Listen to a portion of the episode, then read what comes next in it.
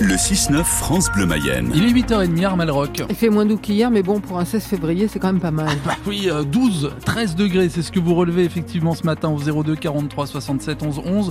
On n'attend que 14 degrés pour les maximales cet après-midi, euh, notamment dans le sud Mayenne, avec des éclaircies qui sont attendues cet après-midi. Ils sont rattrapés par la justice presque un an après les faits. Quatre jeunes Lavallois ont été interpellés cette semaine puis jugés à Laval avant-hier pour leur participation aux violences urbaines dans le quartier Saint-Nicolas. C'était en juin dernier. Deux ont été condamnés, Marine Clette. Ils sont âgés de 20 et 22 ans. Lors de leurs auditions, ils ont avoué. Ils ont reconnu avoir participé aux émeutes de cette nuit de juin, reconnu avoir incendié le McDonald's, cambriolé le magasin Conforama et le bureau de tabac La Gazette, reconnu enfin avoir tiré avec des mortiers en direction des forces de l'ordre. Coupable donc et condamné, le premier de 20 ans à une peine de 18 mois de prison avec sursis. Il devra être irréprochable pendant deux ans. L'autre jeune homme, celui de 22 ans, est déjà incarcéré pour d'autres faits. Lui écope de 36 mois d'emprisonnement, la moitié 18 mois effectués euh, dès maintenant et le reste ce sera euh, du sursis, là encore probatoire pendant deux ans. Le procureur précise qu'ils ont été identifiés grâce à des analyses génétiques et l'exploitation de vidéosurveillance. Les deux autres jeunes, pas suffisamment impliqués, euh, sont ressortis libres du tribunal. Explication de Marine Clette à retrouver sur francebleu.fr. Ce sera le premier procès pénal de l'histoire d'un ancien président des États-Unis, Donald Trump s'est vu notifier en personne sa comparution à partir du 25 mars. C'est l'affaire de sa supposée relation avec une actrice de film X. Mauvais payeur, tricheur, menteur. Les agriculteurs promettent un vendredi noir aujourd'hui dans les grandes surfaces. Opération à l'appel des GIA de la Mayenne et de la FDSEA au programme action d'étiquetage et sortie des rayons des produits étrangers ou qui ne respectent pas la loi Egalim. Plusieurs magasins ciblés, le Leader Price de Saint-Pierre-des-Nils, le Leclerc de Saint-Berthevin et le Super U d'Ernay. Mécontents aussi les facteurs et les factrices. Ils ont manifesté devant leurs établissements hier à Laval, Évron et Bonchamp. Les négociations salariales à la Poste ont démarré en décembre.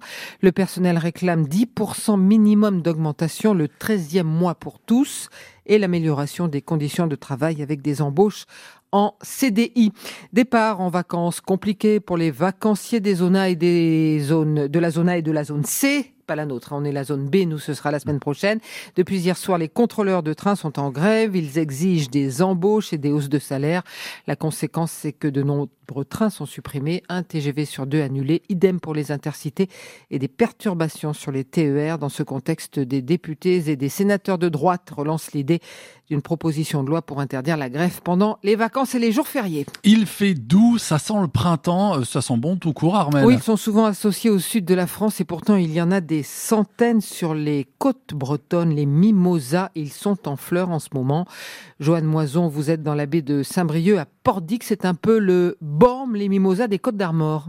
Ah oui, il y en a partout, sur les falaises, le long du sentier des douaniers, dans le bourg aussi, comme ici au coin d'une rue près de l'église.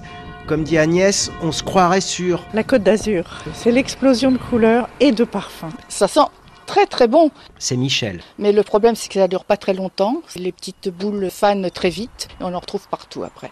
Donc vous en avez un derrière chez vous? Deux même. Maintenant, c'est un buisson très très important. Ouais, vous avez du mal un peu à le maîtriser? Ah, Complètement. On le taille régulièrement et ça repousse, ça repousse sans arrêt. C'est vrai que le mimosa peut vite devenir envahissant. Alain, le mari de Michel, en sait quelque chose. Il se souvient de la maison de ses parents près de Saint-Malo. Le long de cette maison, sur le pignon, il y avait un mimosa qui était énorme. Et un jour, on s'est aperçu que les racines avaient non seulement percé le mur, mais en plus, ça courait dans la cave. Et nous, ça nous faisait comme une barre fixe pour s'amuser dans la cave. Vous vous pendiez les bras Voilà, sur le... Ouais, ouais, exactement, ouais. Ah oui, c'est- Étant gamin, on, on jouait avec cette racine là et on, on pensait pas que c'était la racine du mimosa. Un peu plus loin, encore un autre magnifique mimosa dans le jardin de Michel. Comment vous faites pour le gérer un peu votre mimosa Tous les ans, il est coupé d'un mètre cinquante. Je veux pas qu'il prenne une trop grande dimension. Et une fois son mimosa taillé, Michel récupère chaque fleur. Écoutez bien. Pour en faire de la confiture de mimosa.